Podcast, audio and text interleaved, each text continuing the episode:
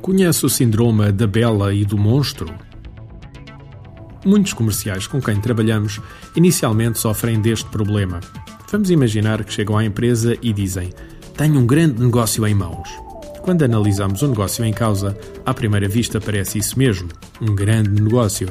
Mas quando começamos a analisar as coisas com um olhar um pouco mais crítico, nem sempre tudo o que reluz é ouro. Por vezes, ser só um ótimo negócio não chega. Muitas vezes, Basta uma simples questão para deitar tudo por terra. Será que temos mesmo possibilidade de ganhar este negócio? O que noto quando faço coaching comercial às equipas de vendas dos nossos clientes é que nem sempre têm este pequeno pormenor presente. Se não temos nenhuma chance de ganhar o negócio, seja por preço, por característica, por lobby da parte da concorrência, porque não conseguimos competir com a solução dos outros, será que vale mesmo a pena ir a jogo? Qualquer jogador experiente de póquer, que a propósito não sou, vos diria, a não ser que consiga fazer um bluff credível, normalmente não vai a jogo. A ânsia de mostrar trabalho perante a organização ou perante a chefia leva por vezes os vendedores a quererem ir a todas. O problema é que o nosso tempo é finito. O dia tem 24 horas e muitas vezes não chegam para tudo o que, como vendedores, temos para fazer. Por outro lado, na venda de determinados produtos ou serviços, a elaboração de uma proposta é um ato complicado e requer muitas vezes o envolvimento de especialistas de fora. Não é à toa que muitos dos nossos clientes nos contratam em processos de venda complicada para supervisionar e assessorar a elaboração de propostas complexas, principalmente quando estamos a falar de concursos públicos. Por vezes, pequenos pormenores como consistência, erros, omissões ou esquecimentos podem deitar tudo a perder nestes processos. Como deve imaginar, sendo feito com a prata da casa ou com especialistas externos, tudo isto acaba por ter custos bastante elevados. Mas então, se não devemos ir a todas, o que é que devemos fazer? Muito simplesmente, ter alguns critérios de avaliação para ir ou não ir a jogo. Em muitas empresas com quem trabalhamos no dia a dia, definimos em conjunto com os colaboradores quais as regras que têm de ser cumpridas para se avançar ou não para a preparação de uma proposta. Todas estas regras têm fatores de ponderação e quando a percentagem atingida não é suficiente, tem de existir alguém superior para decidir se vamos investir tempo na proposta ou não. As regras podem ser tão simples ou tão complexas quanto seja necessário. O importante é que sejam claras e que toda a equipa as conheça. Um dos riscos é muitas vezes pensarmos que, em situações em que seja somente enviar um fax ou um e-mail com preços e condições, isto não tem prejuízos na atividade comercial.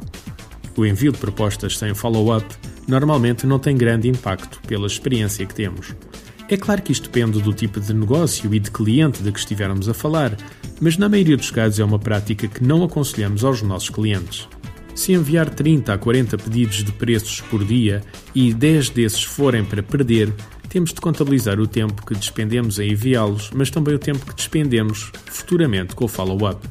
Um outro problema que surge prende-se com o impacto negativo na previsão dos resultados comerciais que a empresa irá atingir. Um diretor comercial que olhe para um pipeline de vendas e tenta analisar quais serão as vendas que a organização vai ter, estará a fazer o seu trabalho com dados perfeitamente viciados. À primeira vista, poderá parecer que a saúde comercial da organização está boa, mas quando analisamos de facto os números, eles estão inflacionados pelas propostas que foram enviadas e que não vão ter sucesso nenhum. Agora, provavelmente, estará a pensar: mas como é que eu crio um critério de decisão para a análise das oportunidades a concorrer? O que fazemos com as equipas é sentarmos com elas e analisar o que é crítico em termos de decisão Vemos para trás todas as oportunidades que ganhamos e por que é que ganhamos. Quando não o sabemos, pedimos para telefonarem aos principais clientes e, pelo menos, aos que têm maior confiança e perguntar-lhes. Depois é ver quais os critérios que estão em cima da mesa.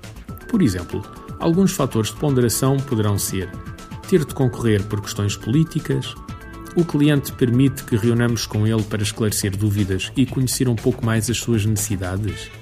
Temos produto ou serviço que consiga concorrer com eficácia? Os nossos preços são concorrenciais? Se não são, existem outros fatores como qualidade de serviço, entrega, suporte pós-venda ou algo semelhante que possa compensar? Enfim, como pode imaginar, Estas são apenas algumas das situações que analisamos, consoante o tipo de cliente, o tipo de produto e muitos outros fatores.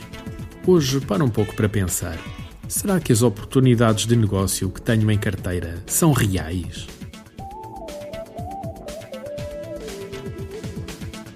Artigo de José Almeida, locução de João de Souza, produzido nos estúdios da Universidade Autónoma de Lisboa. Procure mais recursos no site ideiasedesafios.com.